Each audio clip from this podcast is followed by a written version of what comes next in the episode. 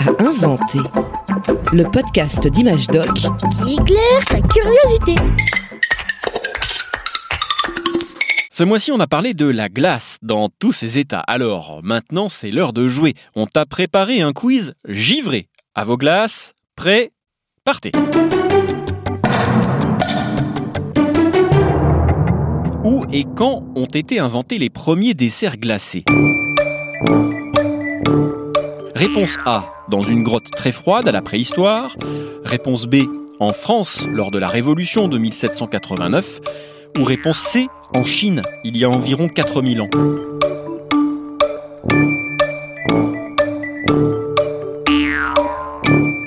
Ouais. Eh bien, on retrouve des traces de desserts glacés en Chine 2000 ans avant Jésus-Christ. C'était donc la réponse C. La légende raconte qu'un marchand aurait retrouvé ses boissons givrées, glacées, après une nuit d'hiver. Les Chinois ont eu l'idée de mélanger des fruits, du lait de chèvre, du miel, de placer ce liquide dans un tonneau recouvert de neige et de salpêtre, un produit naturel qui ressemble au sel. Avec le froid, on obtenait ainsi un dessert glacé.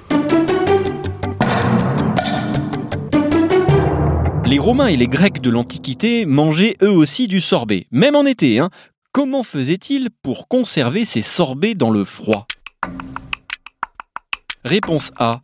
Ils creusaient de grands trous profonds dans le sol remplis de neige et de glace. Réponse B. Ils mettaient les sorbets au sommet de montagnes enneigées. Ou réponse C. Bah, ils ouvraient le congélateur, comme tout le monde. Euh, bah ah.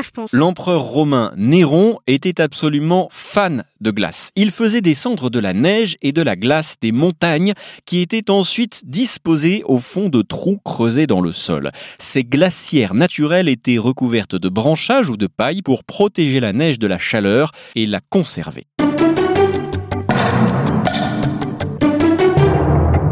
On parle des glaces que tu aimes sûrement manger, mais la glace existe aussi à l'état naturel. C'est simplement de l'eau qui a changé d'état. Le liquide s'est solidifié sous l'effet du froid. À quelle température l'eau commence-t-elle à geler, selon toi? Réponse A, 5 degrés. Réponse B, moins 10 degrés. Réponse C, 0 degrés. 0 euh, degré et oui, c'était la réponse C. L'eau commence à geler aux alentours de 0 degré. La température agit sur les molécules qui composent l'eau. À l'état liquide, ces molécules sont en mouvement, euh, complètement désorganisées, un peu entremêlées.